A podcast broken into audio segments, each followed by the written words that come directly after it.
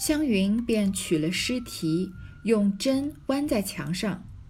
众人看了，都说：“新奇故新奇，只怕做不出来。”湘云又把不限运的缘故说了一番。宝玉道：“这才是正理，我也最不喜限运。”林黛玉因不大吃酒，又不吃螃蟹，自令人多了一个绣墩，倚栏杆坐着，拿着钓竿钓鱼。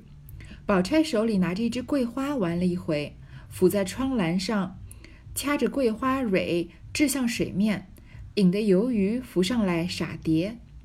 湘云出一回神，又让一回袭人等，又招呼山坡下的众人，只管放量吃。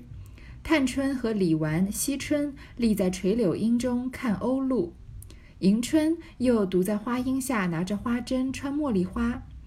宝玉又看了一回黛玉钓鱼，一回又伏在宝钗旁边说笑两句，一回又看袭人等吃螃蟹，自己也陪他饮两口酒。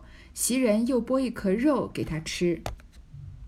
这里啊，在贾母等人走了之后啊，是这些文艺青年们最自在的时光。你看他们啊，每个人都各自有各自的享受。林黛玉啊，是拿着钓竿在钓鱼，因为她身体不好，不但不太能喝酒，也不怎么吃螃蟹。宝钗呢，她手里拿着桂花，把这个桂花啊扔在水面上，让游鱼啊来傻闸，是读傻闸，不是傻蝶，口字旁加一个蝴蝶的蝶半边，专门指鸟或者鱼吃食的时候的样子。那湘云在干嘛呢？她一会儿呢在发呆，一会儿又又让袭人他们吃东西，又招呼山坡下的人尽量吃。湘云啊是个呃这个很大方的女孩。然后探春和李纨、惜春他们呢，在这个垂柳中看鸥鹭。鸥鹭啊，就是水中的一种鸟。如果大家还记得这个高中的时候学的李清照的一首词吧，这个《如梦令》，争渡争渡，惊起一滩鸥鹭，跟这里的鸥鹭是一样的。迎春呢，她自己一个人在花荫下拿针穿茉莉花，把它穿成一串子。宝玉呢，看见你看这些女孩子们各自在呃不同的角落做着自己喜欢的事情，对于宝玉来说是不是人间天堂啊？他一会儿这个看黛玉钓会儿鱼，一会儿在宝钗旁边说说笑笑，一会儿又看袭人吃螃蟹，一会儿呢再喝喝酒，然后袭人剥肉给他吃，那宝玉简直就好像在这个一幅嗯美人图里面自由自在的穿梭了。黛玉放下钓竿，走至座间。拿起那乌银梅花自斟壶来，捡了一个小小的海棠冻石蕉叶杯。丫鬟看见，知她要饮酒，忙着走上来斟。黛玉道：“你们只管吃去，让我自斟，这才有趣儿。”说着便斟了半盏，看时却是黄酒。英说道：“我吃了一点子螃蟹，觉得心口微微的疼，须得热热的吃口烧酒。”宝玉忙道：“有烧酒。”便令将那合欢花敬的酒烫一壶来。黛玉也只吃了一口，便放下了。林黛玉啊，要喝酒，她拿的这两样东西啊，都非常的精美。一个是乌银的梅花自斟壶，自斟壶应该就是自己给自己倒酒的壶了，呃，可能就是比较小吧，适合小口小口的慢饮，只自己一个人喝，不是大家分来喝的。然后呢，拿一个小小的海棠冻石蕉叶杯。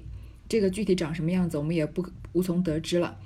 然后丫鬟要来帮他斟呢，林黛玉就要自己斟，就像刚刚啊李呃呃薛姨妈说她要吃螃蟹一样，要自己剥。结果打开来呢，斟出来发现是黄酒，她就说啊，她吃了一点螃蟹，心口就疼，想要喝烧酒。多讲究多精细的人。然后宝玉赶快就说啊，有花有烧酒，然后用合欢花敬的酒啊，烫了一壶是有花香的酒。是林黛玉自己要喝烧酒的吧？贾宝玉好不容易弄来呢，他也只吃了一口便放下了。所以为什么要拿这个林黛玉比赵飞燕或者比西施啊？因为她瘦弱嘛。在嗯，根据我对瘦人的观察，瘦子的观察，瘦的人啊，一般只有两样东西不吃，就是这也不吃，那也不吃，对吧？你看林妹妹就是这样子，她螃蟹也不吃，酒也不喝。后来嗯，好不容易想要喝点东，喝想要喝点烧酒了吧？斟过来，只喝了一口就放下来了。他的食量真的是够小的。宝钗也走过来，另拿了一只杯来，也饮了一口，便蘸笔至墙上，把头一个一局勾了，底下又缀了一个横字。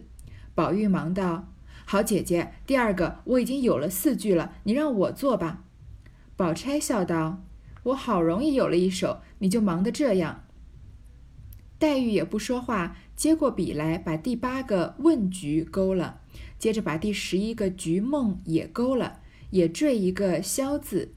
宝玉也拿起笔来，将第二个仿菊也勾了，也也缀上一个降字。探春走来看看道：“竟没有人做簪局，让我做这簪局。”又指着宝玉笑道。才宣过，总不许带出“闺阁”字样来，你可要留神。说着，只见史湘云走来，将第四、第五对局、共局一连两个都勾了，也缀上一个“香”字。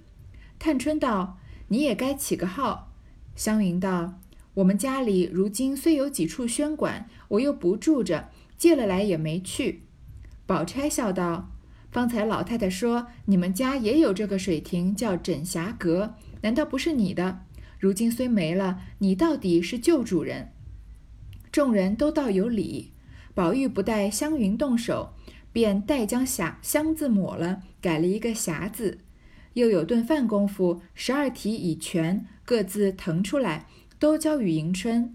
另拿了一张雪浪笺过来，一并腾录出来。某人坐的底下缀名某人的号，李纨等从头看起，玩够了呢，他们就要开始作诗了。之前这个作诗的规则不是把这个十二个题目啊都贴在墙上面，然后哪个要做哪个人就勾吗？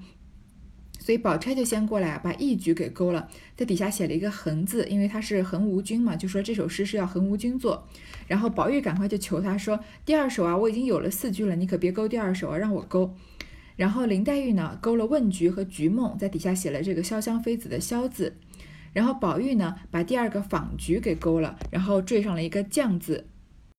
贾宝玉为什么缀绛字呢？前面李纨称他为怡红公子，但是前面也暗示也说过啊，呃，贾宝玉自己给自己起了一个名字叫做绛洞花主。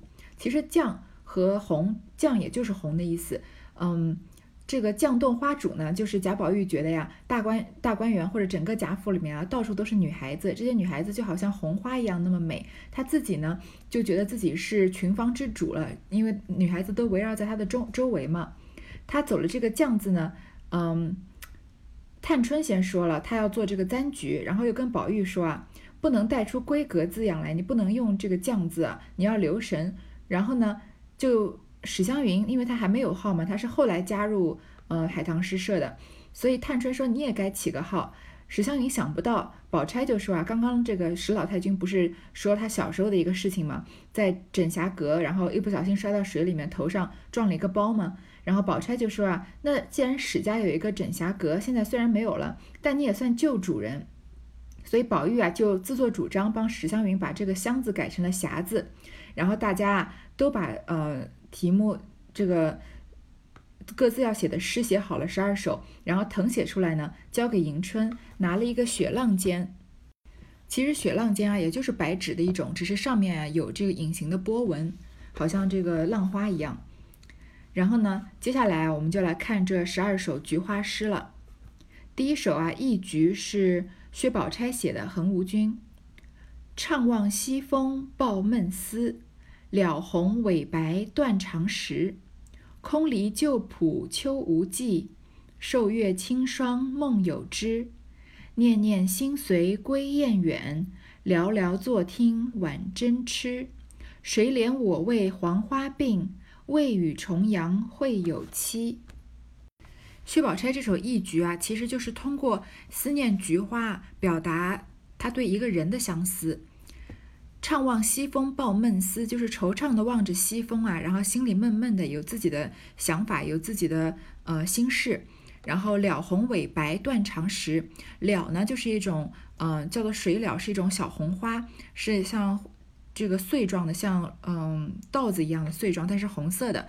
尾呢就是芦苇，芦苇呢是白色的，意思就是说啊，嗯这个小红花。这个水水蓼花和芦苇啊，正在盛开的时候呢，菊花还没有开，所以啊，他在思念菊花，就是，所以所以他就抱闷思，而且他断肠，就是想菊花想得肝肠寸断，其实也是想一个人。空篱旧圃秋无际，呃，篱就是篱笆嘛，这篱篱笆内啊是空空的，然后去年的花圃啊也没有花的踪迹。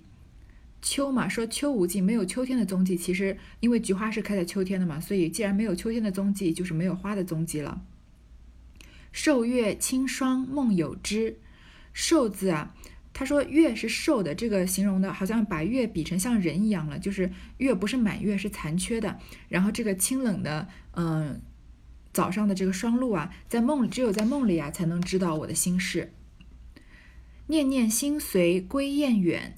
寥寥坐听晚针吃，嗯，念念就是心心念念嘛，嗯，无说这个写诗的人啊，有这个无限的思念之情，思念什么呢？这个秋雁啊，嗯，在这个秋天的在秋天的时候，不是会往南飞吗？就是我们古人啊，觉得雁可以能带书传讯，希望南飞的燕子呀，能把我的心事一起带走。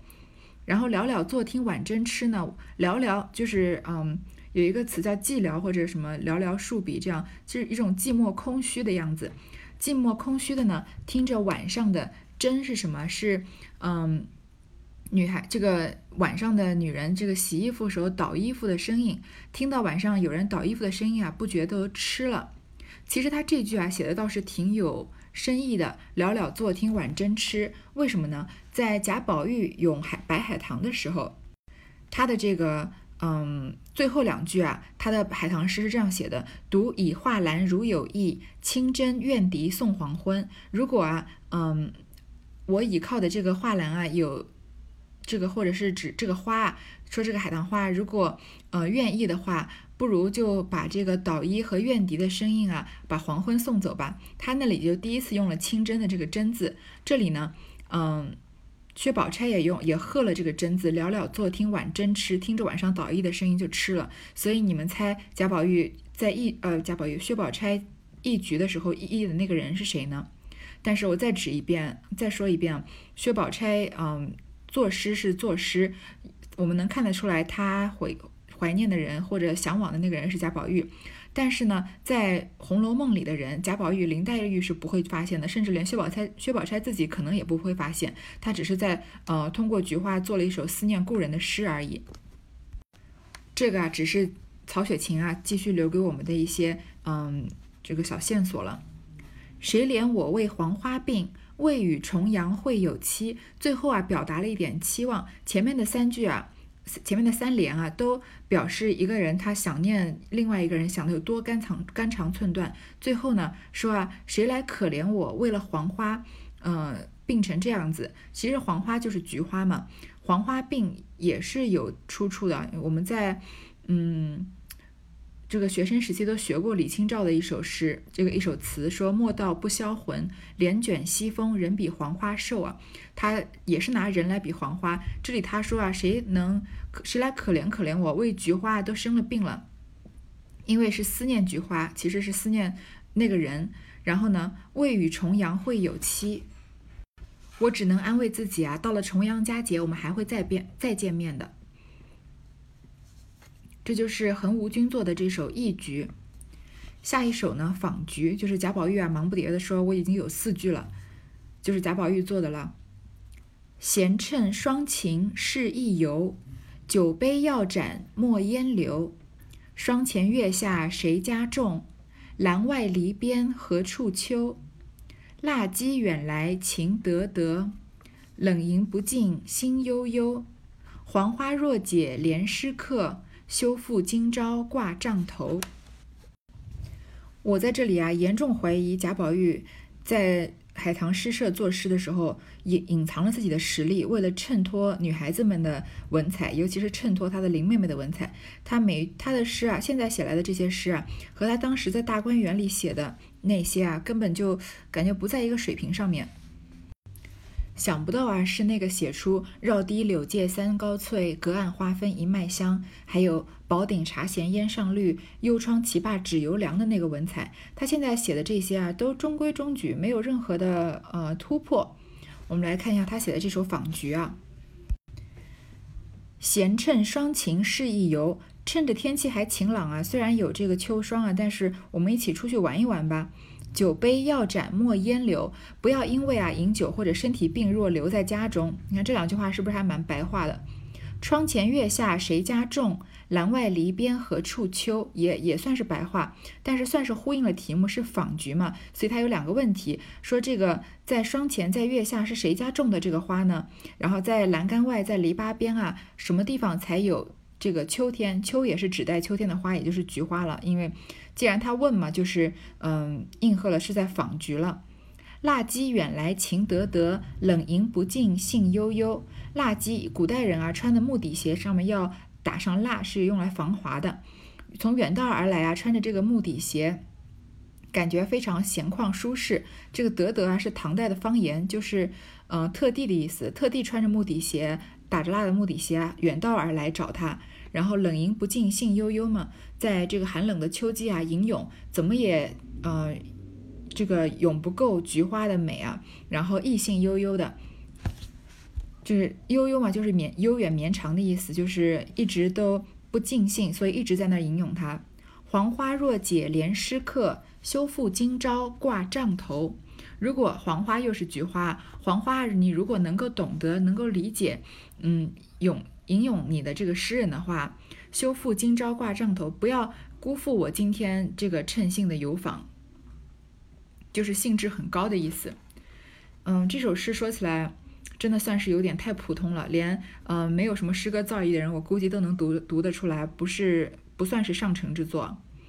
下一首呢，《种菊》还是贾宝玉写的，怡红公子的。斜锄秋浦自移来，篱畔庭前故故栽。昨夜不期今与活，今朝有喜待双开。冷迎秋。冷吟秋色诗千首，醉泪含香酒一杯。泉盖泥封晴户稀，好知景静绝尘埃。携锄秋圃自移来，还是很好理解。我拿着花锄啊，来到这个秋天的花圃里面，然后移来就是把菊花的苗啊移过来。篱畔庭前故故栽，更白话了。除除除了故故，其实故故就是长长的意思，在篱笆的。篱笆畔啊，在花园花园前面啊，长长的栽种它。昨夜不期今雨活，没想到昨天晚上下了一场大雨啊，今天早上，嗯，花反而活过来了。今朝有喜待霜开，花啊带着昨天下雨结的霜啊，盛开了，所以我非常的高兴。冷吟秋色诗千首，醉泪含香酒一杯。我在很清冷的秋天啊，吟这个秋色，也是吟菊花呀。做了很多很多首诗。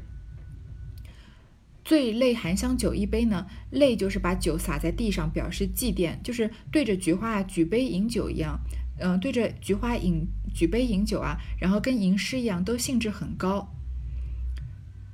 全盖泥封晴户稀，好知景静绝尘埃。用水用水来浇灌这个花，用泥土来把花封起来，都是就是都是在很勤劳的。呃，保护爱惜它，都是希望菊花能够好好的开放，好好知景静绝尘埃，这样啊，就可以让菊花跟它所在的小路啊，一起都跟尘嚣的喧闹隔绝，就好像世外桃源一样。他希望在这个尘喧嚣的城市之外啊，种上一片菊花。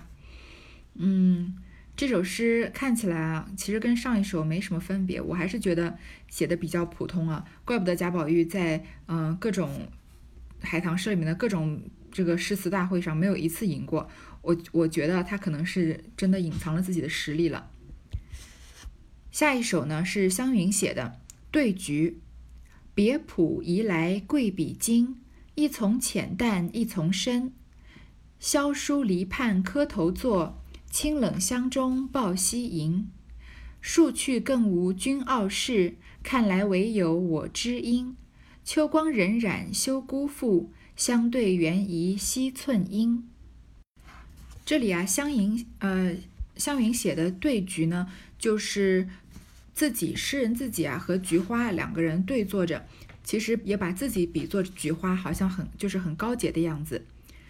首先呢，别浦移来贵比金，从别的地方把从别的花圃啊把这个菊花的苗移过来，就比金子还要珍贵。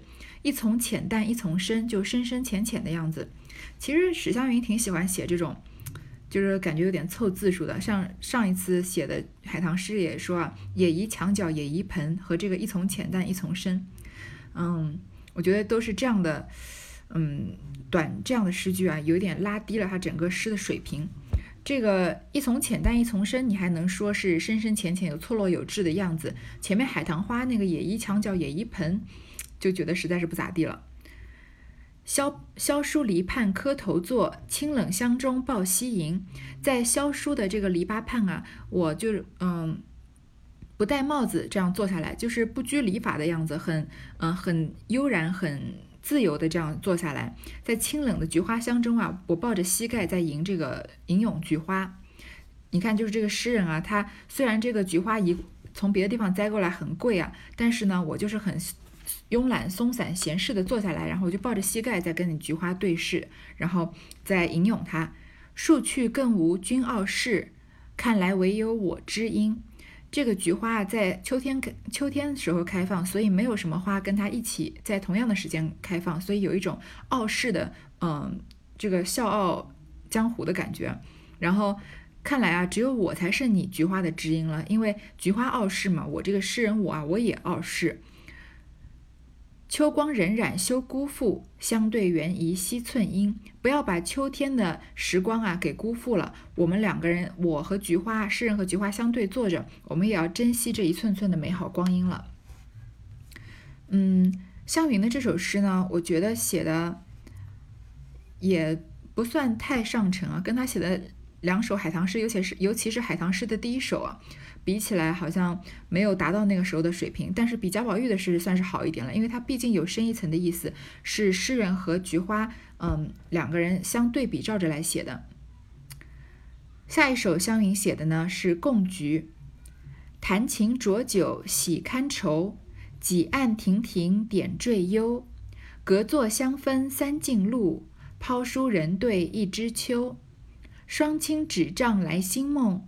浦冷斜阳忆旧游，傲世野樱同气味，春风桃李未烟流。这首湘云写的贡菊呢，就比上一首对菊水平要高一些了。贡菊啊，就是把菊花插在瓶子里面，放在房间里面观赏的样子。弹琴酒喜，呃，弹琴酌酒喜堪愁。我弹着琴啊，喝着酒，很高兴这个菊花能跟我作伴。几案亭亭点缀幽。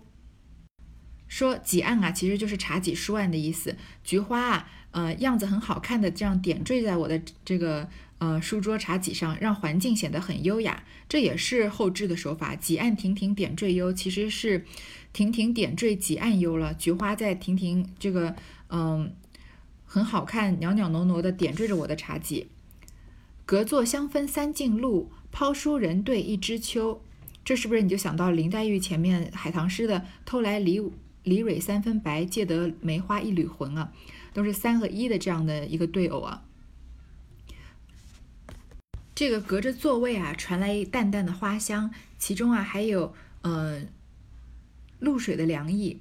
然后呢，我啊就不禁抛下书本，对着这一枝满开的菊花沉醉不已，一直闻它，说菊花很香，隔着好远啊都能闻得到。霜清纸帐来新梦，浦冷斜阳忆旧游。在清冷的霜气啊包围着我的纸帐啊，引我走进新的梦境。这个纸帐其实就是纱帐了，在他睡觉的啊，古人睡觉床边上都会摆这个纱帐嘛。然后有时候啊，我也会想到从前，然后我独自徘徊在斜阳里面啊，因为冷落的花圃啊而叹息。因为嗯，菊花开的时候，其他的花都没有再盛开嘛，所以花圃啊就比较冷落。然后我也有一种孤凉的感觉。傲世也因同气味。春风桃李未烟流，我很欣赏菊花这种嗯一世独立的性格，只因为啊，它跟我气味相投，我也是我也是这样一世独立的这个个性。然后啊，至于那些啊在盛开在春风里的桃花呀、李花呀，就从来不曾让我停下脚步了。就说啊，我欣赏菊花，我只为菊菊花停下我的脚步，因为它的性格跟我一样，嗯。